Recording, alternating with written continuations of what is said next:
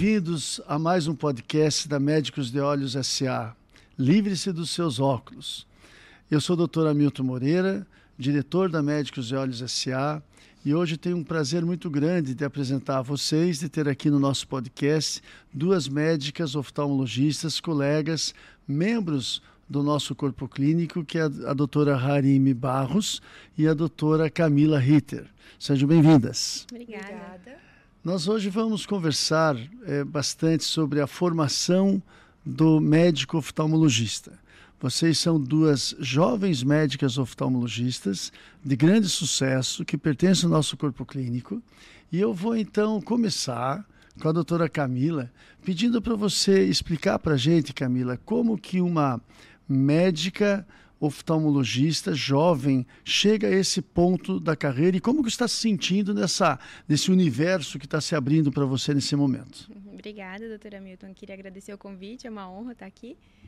É, então, o caminho dentro da oftalmologia é extremamente brilhante aos meus olhos. Assim, sempre me chamou muito a atenção a possibilidade de poder trabalhar com o sentido da visão e poder trazer de volta a beleza de enxergar o mundo para muitas pessoas. E para quem não sabe, que está assistindo a gente, então, para poder chegar aqui onde eu cheguei, como né, os nossos colegas também chegaram, são seis anos de faculdade de medicina. Eu cursei medicina na PUC, aqui em Curitiba. Fiz três anos de residência em oftalmologia no Hospital H. Olhos Prime, em Cascavel. E escolhi a subespecialidade de cirurgia de catarata e cirurgia refrativa aqui no Médicos de Olhos para fazer a minha terminar a minha formação. Então, a super especialização. Exatamente. Né? Então, o médico oftalmologista, na verdade, você está resumindo, ele tem é, um vestibular difícil, né? Depois de seis anos de carreira, daí tem três anos a mais de residência. Aí tem uma prova, né? Uma prova para você se tornar médica é, oftalmologista. Com é, isso, então, você já pode ser, além de ter o diploma de médico, que acontece depois dos seis anos, você daí tem uma segunda prova para se tornar médico oftalmologista depois de três anos. E aí tem mais um ano ainda, pelo menos, fazendo muitas cirurgias para se tornar uma super especialista. Qual que é a área, Camila, que você está se dedicando e que é, se isso está trazendo para você alegria de ter escolhido essa área? Qual que é a área que você está se dedicando? A área que eu escolhi para me dedicar e dedicar os meus, meus próximos anos de carreira é a cirurgia de catarata, a área da catarata e da cirurgia refrativa. Então, realmente foi uma escolha muito acertada na minha vida desde a época da residência, que eu tive o primeiro contato com a cirurgia de catarata foi encanto imediato. Uhum. Eu sempre gostei da parte cirúrgica, eu me considero cirurgiã é, desde sempre. Gosto muito, muito, muito de operar, é um dos meus grandes prazeres. Quanto mais eu puder operar, melhor. Da cirurgia minuciosa, cheia de detalhes, tecnológica. Exatamente. A cirurgia da, da oftalmologia que mais me chamou atenção, então, foi a cirurgia de catarata e também a cirurgia refrativa. E além de ter toda essa possibilidade de trabalhar com coisas minuciosas, essa destreza mínima e, e muita tecnologia, que isso me, tudo me chamou a atenção, a possibilidade de trazer independência para a vida dos pacientes, não só dos óculos, que a gente vai falar um pouquinho depois também a respeito disso, mas a possibilidade de trazer uma qualidade de visão melhor, qualidade de vida.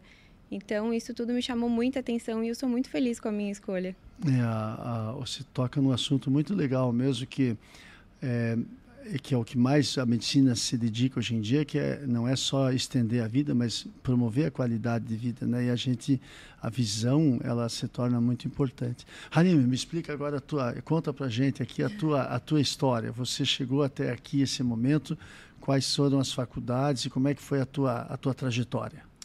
Então, primeiramente, obrigada. muito agradecida e honrada. Sou eu que agradeço a presença de vocês duas aqui. que eu possa contribuir positivamente para esse conteúdo de grande valor. Então, doutor, meu caminho é longo também, né? Como da Camila e dos outros colegas. Eu fiz faculdade de medicina aqui em Curitiba, na Evangélica Mackenzie. Depois fiz minha residência no Hospital de Clínicas aqui, da Federal do Paraná. Então, todos os caminhos foram confluindo para que eu continuasse em Curitiba. E atualmente eu estou no Fellow de Catarata e Cirurgia Refrativa do Médico de Olhos, com muito prazer. Perfeito.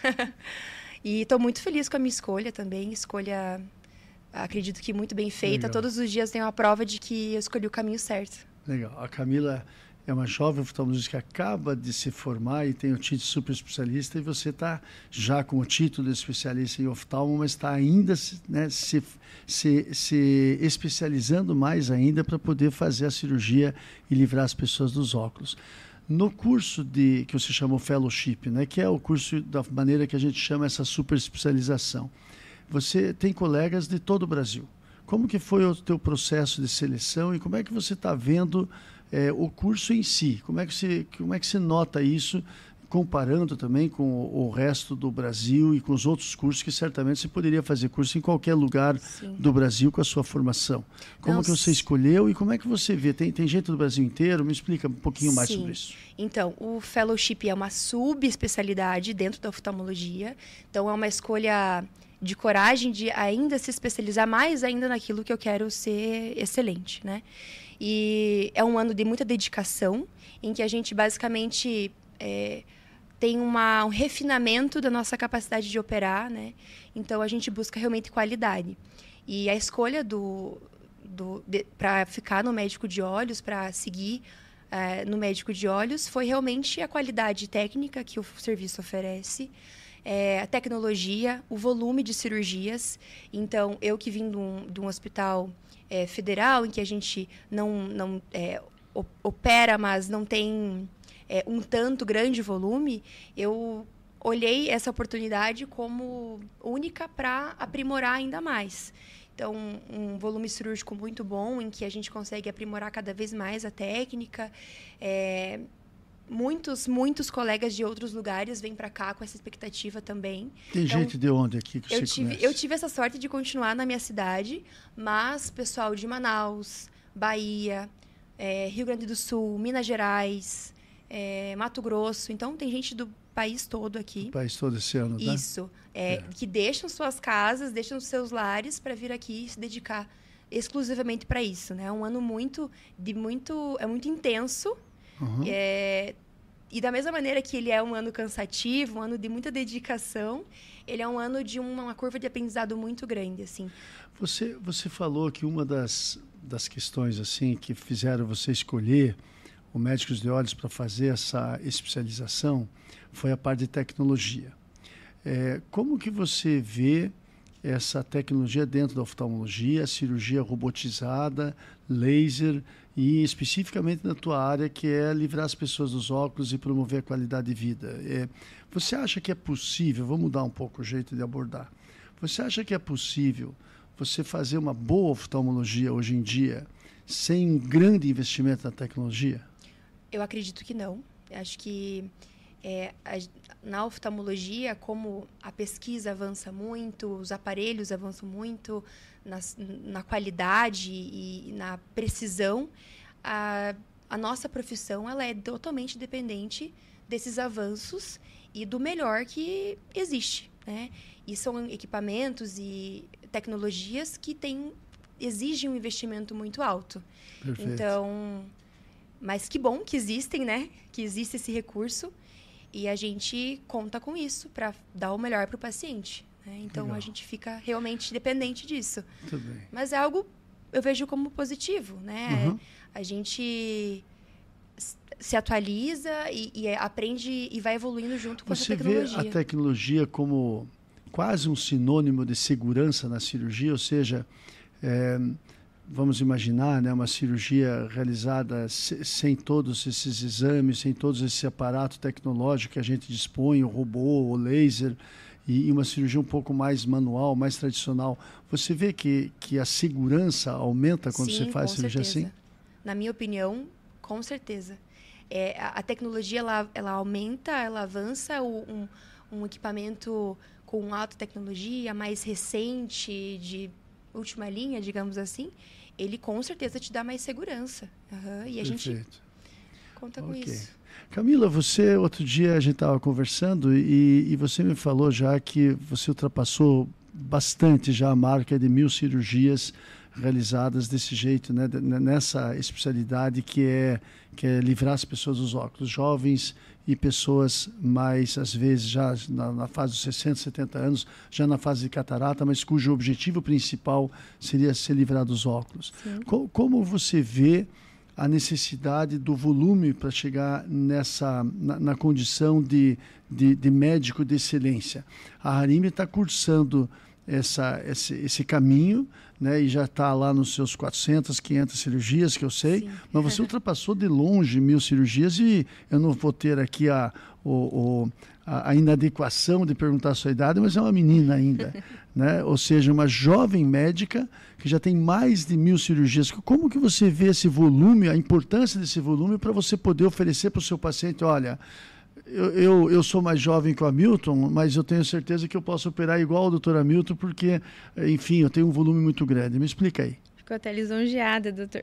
Hum. Mas realmente, muitos pacientes até questionam: nossa, mas a doutora é jovem. Sim, mas as pessoas que não, não conhecem a trajetória que a gente faz para chegar até aqui não imaginam que tem no mínimo 11 anos de estudo focado nesse para chegar até aqui.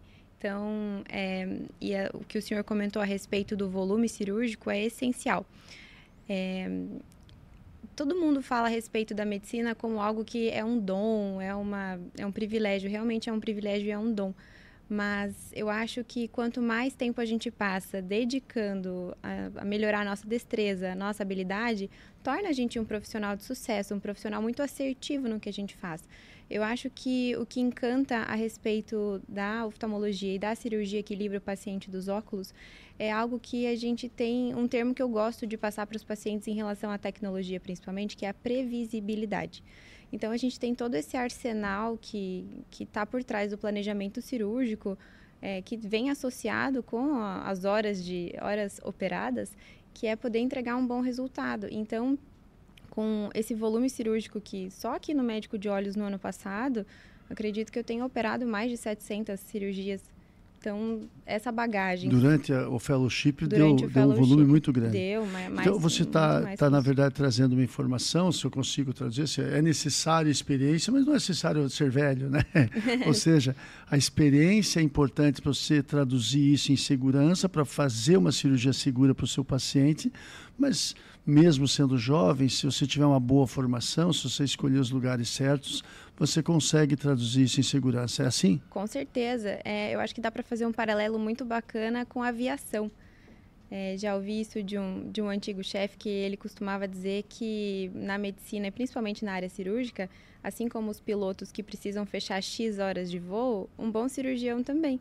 Então, quanto mais horas de voo você tem, é mais, uma, mais... É uma boa sugestão lá para o pessoal do CRM para dar o título pensando em horas de, de cirurgia, né? Isso é mais difícil, mas é possível, sim. É.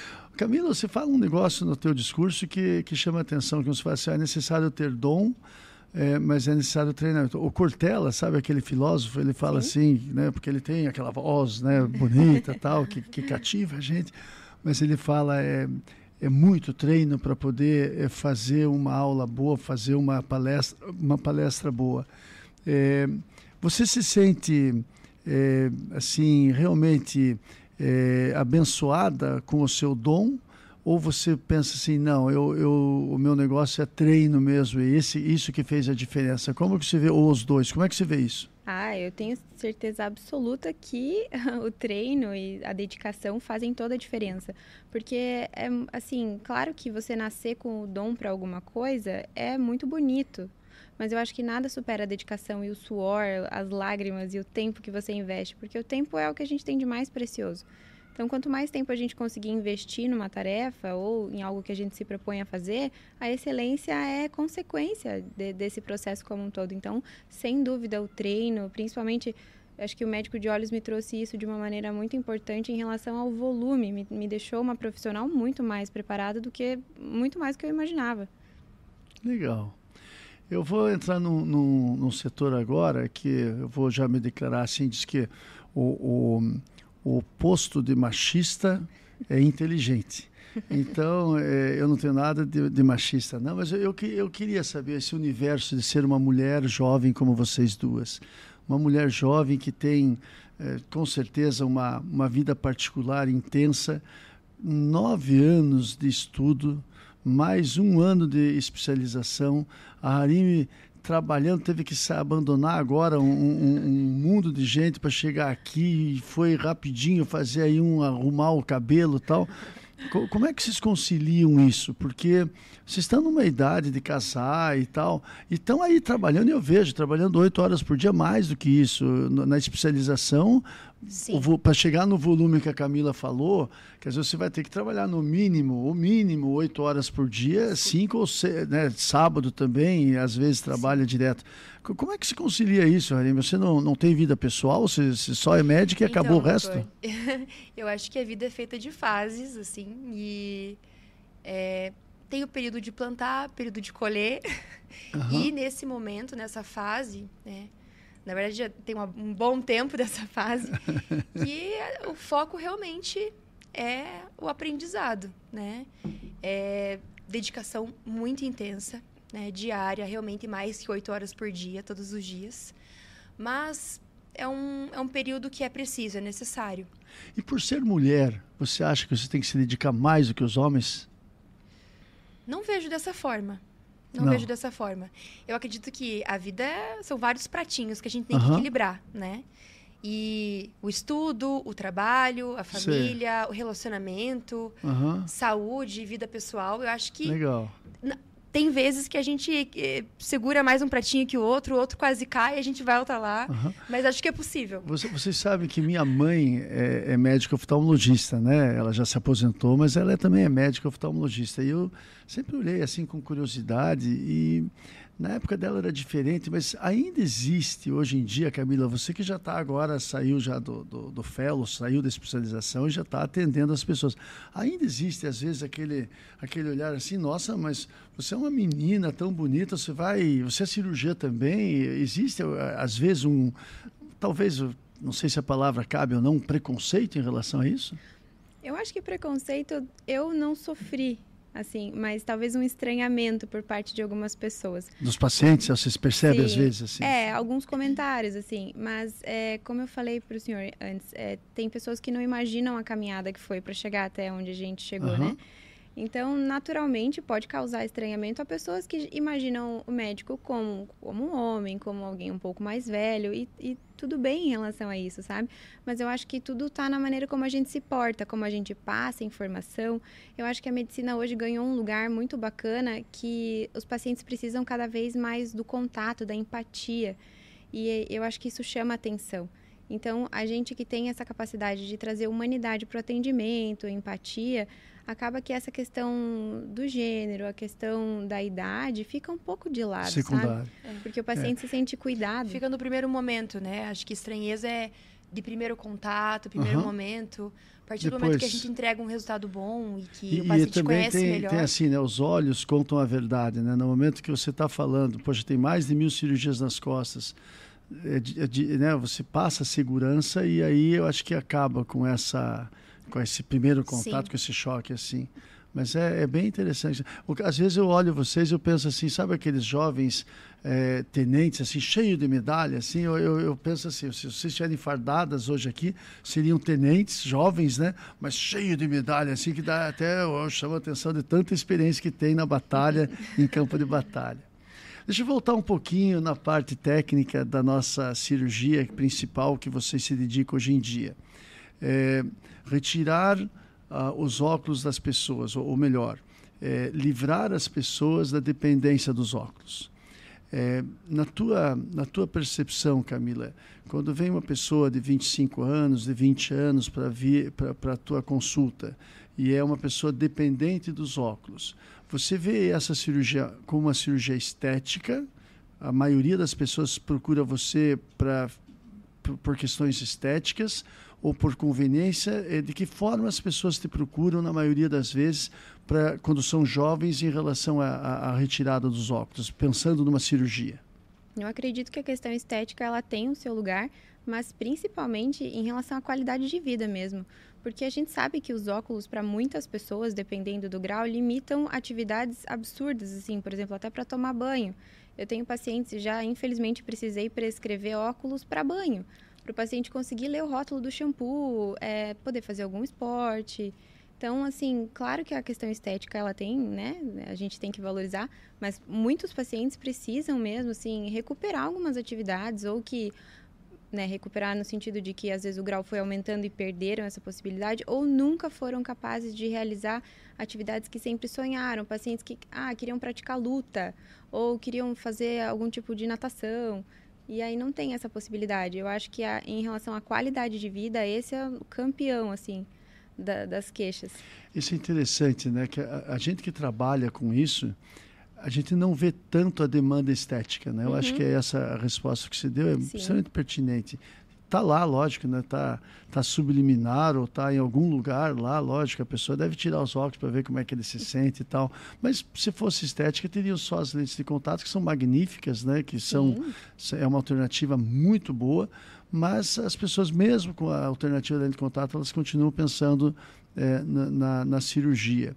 E, e, realmente a parte estética ela está um pouco menos é, valorizada e é muito mais a parte da, da promoção, da qualidade de vida. Mas aí chega, Harim, aos 45 anos mais ou menos, às vezes a pessoa nunca usou óculos, nunca usou óculos, chega aí por volta dos 40, 45 anos de vida e começa a perceber que o braço está curto, uhum, né, a presbiopia. Sim e aos 50, normalmente, eles ficam dependentes dos óculos até para ver o, o celular, iPhone, né? até o celular. Aí entra a doutora Harime. Né? Aí geralmente bate lá na porta e tal, ó. Doutora, eu estou dependente dos óculos. Eu gostaria de me ver livre disso. Como é que você eh, vai conversar com essa pessoa? O que, o que, que, quais são as opções que existem? Enfim, me, me traz para a gente um pouquinho dessas informações. Sim, então é, a partir de realmente dessa idade, 40, 45 anos, o paciente chega com essa queixa, né? Principalmente os pacientes que não têm grau nenhum, né? Ou que têm um grau leve ali, começam a apresentar a partir dessa idade. É, presbiopia, vista cansada, né? Que é popularmente conhecida. É, a gente tem algumas opções para ajudar esse paciente. Muitas vezes ele não quer ficar refém do óculos, né? O óculos é uma boa alternativa, sim, mas tem pacientes que não, não se agradam com isso. E a gente tem a opção de cirurgias com lentes premium, né, as LIOS premium que a gente chama, que são lentes especiais que vão dar essa qualidade de vida para o paciente, para enxergar tanto para longe quanto para perto. Então, dá uma independência do óculos e muito mais qualidade de vida para o paciente. Então, isso também é um grande diferencial do, do fellowship aqui no Médico de Olhos, que a gente tem essa possibilidade de abordar o paciente é, e o paciente realmente fica encantado com a possibilidade. Muitas pessoas não têm nem a ideia de que isso é possível, né? Colocar uma lente que possibilita, possibilita se livrar dos óculos, tanto para longe quanto para perto. E isso é uma, um avanço também da tecnologia, e isso está cada vez mais avançando e a gente consegue entregar isso com muita qualidade. Bem legal. É, nem, nem todo mundo sabe, né? É importante essa informação tua, porque ninguém to, nem todo mundo sabe. Ou seja, a pessoa que usava óculos para longe, aos 30, 40 anos de idade, quando chega aos 45, 50, começa a usar os óculos multifocais.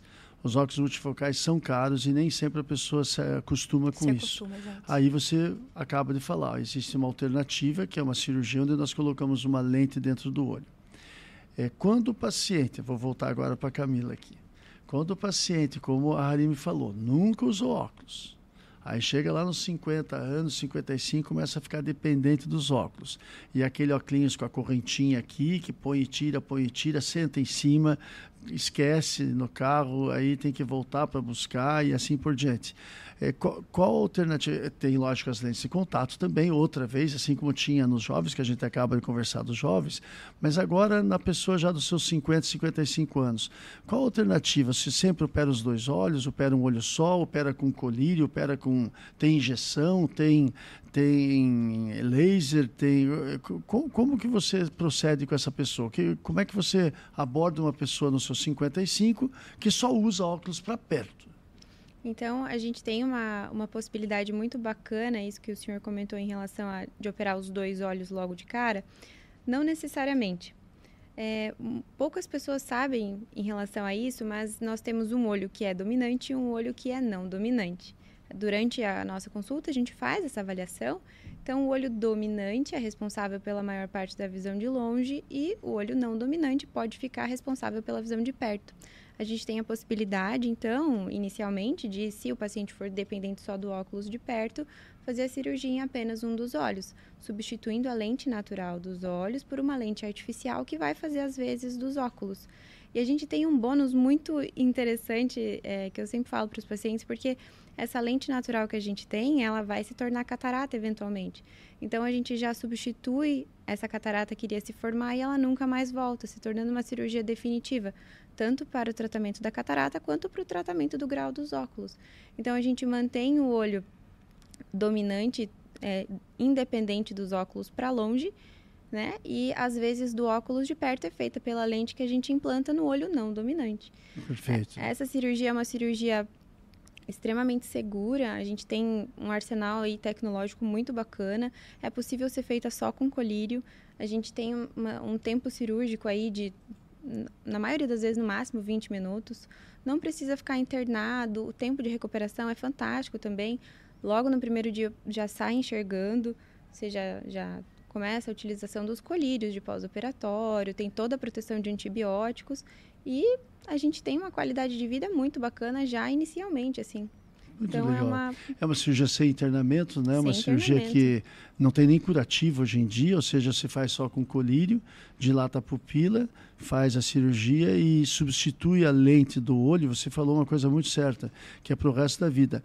A lente artificial, ela, a pessoa recebe um, um, certificado do número de série, né? ou seja, ele, ela tem inclusive garantia para o resto da vida. Exatamente. Né? Então, não é uma cirurgia que é feita para durar dois anos, três anos e depois ter que repetir. Uhum. É uma cirurgia que é feita para o resto da vida. Harimi, você falou, a, a Camila deixou bem claro que ela coloca uma, ela não, né? Mas todos nós, os oftalmologistas, fazemos isso, colocamos uma lente dentro do olho substituindo a lente natural. E você falou, ah, é uma lente premium.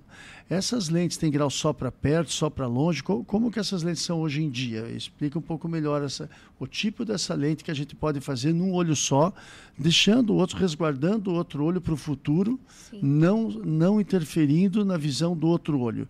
A gente opera o olho não dominante, geralmente? Isso. né? num paciente que nunca usou óculos. Que tipo de lente é essa que a gente coloca? Então, são lentes prêmio, como eu disse, são lentes especiais que vão dar essa qualidade de visão para longe e perto. É, depende do modelo da lente, enfim, da nossa escolha e ideal para cada paciente. A gente faz uma avaliação pré-operatória, dos exames pré-operatórios, o que, que o paciente, o que, que esse olho vai, vai aceitar bem e o que, que vai trazer o melhor resultado.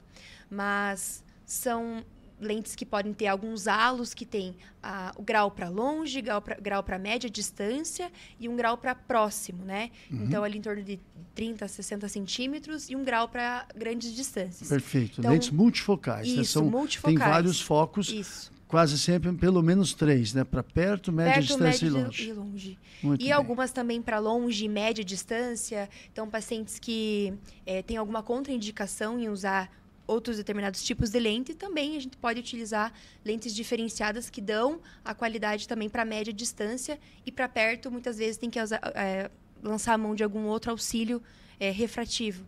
Mas Muito são bem. lentes é, que têm um bom resultado, né? Às vezes que eu coloquei e indiquei, né? Quando é bem indicado esse tipo de lente, traz um resultado excelente. O paciente você, fica muito você feliz. Você fez uma cirurgia ontem com essa lente que eu assisti. Fiz, Viu é, já esse paciente hoje? Fiz paciente hoje hum. e estava muito feliz, emocionado. Ah, é? O paciente estava com visão de 100% para longe, 20 20 para longe, J1, que é o máximo de visão para perto.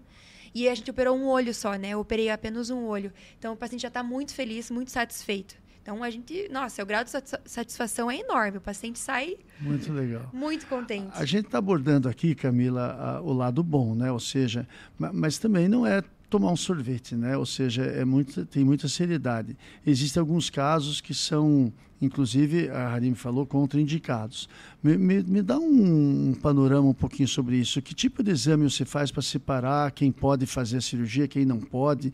Qual que é o, o tipo de alteração que é comum hoje em dia que limita um pouco a satisfação do paciente? Bom, então, para ter o desempenho máximo dessas lentes que a gente deseja, né, o paciente tem que ter o olho saudável. inicialmente já começando por aí. Então, pacientes que têm algum tipo de comorbidade, por exemplo, diabetes em estágio mais avançado, com complicações né, nos olhos, o que é bastante comum, infelizmente, acaba restringindo um pouco a indicação de algumas lentes. É, olho seco muito severo que não foi tratado também é uma condição que pode é, tirar um pouco a satisfação do paciente, mas a gente sabe que podemos, podemos fazer um tratamento extenso, muito bacana, a gente tem essa possibilidade né, no médico de olhos. E basicamente é isso. Tem algumas doenças da córnea, né, que é a superfície mais anterior do nosso olho, podem também tirar um pouco a transparência da visão e isso dá uma tira um pouco o brilho Legal. em relação é. a, é, a, essa escolha. O, eu acho que é importante, né? Os exames pré-operatórios eles vão realmente nos dar mais segurança, mais assertividade em relação ao sucesso da cirurgia. E não é uma brincadeira que, né, que pode ser feita por qualquer Primeiro, assim, precisa muito preparo, como a gente falou aqui, né, que não, não é para qualquer um. E, e, além disso, além de tentar sempre ter um médico oftalmologista bem preparado, precisa muita tecnologia antes da cirurgia para saber quem vai se dar bem e durante a cirurgia para dar a, a, segurança necessária para ela, para as pessoas. O senhor comentou a respeito dos exames, né? Eu acabei esquecendo de comentar. A gente faz uma avaliação completa da superfície do olho, a gente avalia a pupila, o tamanho da pupila, a gente avalia o tamanho do olho como um todo, a transparência da lente natural do nosso olho, a gente avalia o fundo do olho também, a retina, o estado dela, como que ela tá, inclusive é uma possibilidade muito boa que a gente tem com a tecnologia hoje que é documentar tudo isso. Então a gente pode fazer foto, a gente pode assim avaliar vários tipos de gráfico para esses esses números que os exames nos dão fazem parte de todo o planejamento. Legal. É, hoje eu, eu, vi uma paciente que tinha uma pupila, estava falando do tamanho da pupila, mas parecia uma bola de basquete tão grande. Imediatamente perguntei se usa antidepressivo. Ela usa fazem 20 anos. Então, é, é, só um recado, né? Que quem usa antidepressivo, às vezes a pupila fica grande e a visão fica um pouco embaçada. Não que não deva usar antidepressivo, né? Mas sempre pode influenciar um pouco também na nossa conduta, né? Referente Com a que certeza. tipo de lente. Porque, como a Harimi falou, existem vários tipos de lente. Não é, não é uma lente que dá para todo mundo, né? Então, tem que tipo de lente vai para cada pessoa depende da experiência e depende desses exames, identificando as comorbidades, como você falou, ou os medicamentos que a pessoa pode usar. Está certinho isso mesmo. Muito bem, a gente está já se aproximando aqui da, do final da nossa conversa, infelizmente, porque eu estou adorando conversar com vocês. Mas eu queria deixar assim a, a palavra livre é, para vocês darem um recado final para os pacientes de vocês ou para os colegas de vocês. Enfim, vocês é, representam para nós, os médicos de olhos, aquilo que, que é a essência da nossa empresa, né? porque é uma seriedade muito grande na formação, vocês têm um estudo, vocês têm é, uma seriedade no estudo, vocês têm todos os diplomas necessários e ainda têm uma experiência muito grande para poder oferecer o melhor que existe na medicina para os nossos pacientes. Então, vocês representam aquilo que é assim o, o, o âmago da nossa empresa. É, com isso, eu, eu me sinto muito bem de estar aqui hoje com vocês e, e gostaria de deixar realmente a palavra livre para vocês é, darem aí o recado. Primeiro você, Rani, o que, que você gostaria de falar para os teus pacientes ou para os teus colegas para se despedir? Então, é, eu só que gosto de falar assim que eu sou muito feliz com a minha escolha na oftalmologia e todo dia busco me especializar mais ainda para ser excelente naquilo que eu me proponho a fazer. E estou no caminho, acho que foi muito acertada a minha escolha, sou feliz no que eu faço e, modéstia à parte, faço bem. Eu acredito que eu faço bem o que eu faço. Eu endosso isso. Fico feliz. E acho que é uma, uma dádiva assim, de Deus a gente poder ajudar as pessoas a enxergar melhor é, eu acredito que quem nunca teve um problema de visão ou uma baixa de visão, algum problema oftalmológico, não sabe o, quanto é difícil isso, né? E quanto isso, porque a visão é o nosso um dos principais sentidos, né? Se não o principal. E enxergar o mundo como ele deve ser, enxergar as coisas, ver as, as, a cor das coisas, enxergar o mundo bem, isso é uma prioridade é, para as pessoas, isso, trazer isso, proporcionar isso é muito gratificante. É, além de gostar de fazer, isso me emociona muito e eu sou muito grata uhum. por isso. E eu acho que é isso. Gostei de é, participar, gostei de falar. espero que a câmera tenha conseguido pegar, porque a gente vê o brilho nos seus olhos quando você fala que você é apaixonada pela oftalmologia, porque realmente é o, é o que mais nos, nos move hoje em dia. É uma coisa fantástica de trabalhar com essa profissão. Sim, né? com certeza. Muito bem, parabéns e muito obrigado. Camila, Obrigada. você. Ah, eu acho que eu, eu concordo com o Harimi. O sentimento que sobra no fim do dia é a gratidão assim, porque gratidão por todos os pacientes que passam na nossa vida. A gente, como oftalmologista, tem a possibilidade de trazer alívio, trazer acalento e trazer a cura, graças a Deus, em algum, alguns momentos, né? Mas também a gente leva um pouquinho de cada paciente, um pouco de cada história. Então, cada pessoa que passou pela minha vida na, na questão, na parte profissional, deixou um pouquinho comigo, sabe? E eu trago de casa, assim, essa, esse amor, esse carinho, essa, essa atenção e empatia para lidar com as pessoas. E eu tento trazer isso no meu, no meu atendimento. Então, é um prazer poder receber os pacientes, se, né? Quem quiser marcar uma consulta comigo, a gente vai poder conversar um pouco mais sobre isso. E eu adoro quando as pessoas me, me questionam sobre oftalmologia, porque é um assunto que eu mais gosto de falar. Eu sou realizada com a minha escolha e sou muito feliz de poder trazer uma visão um pouquinho melhor para cada um.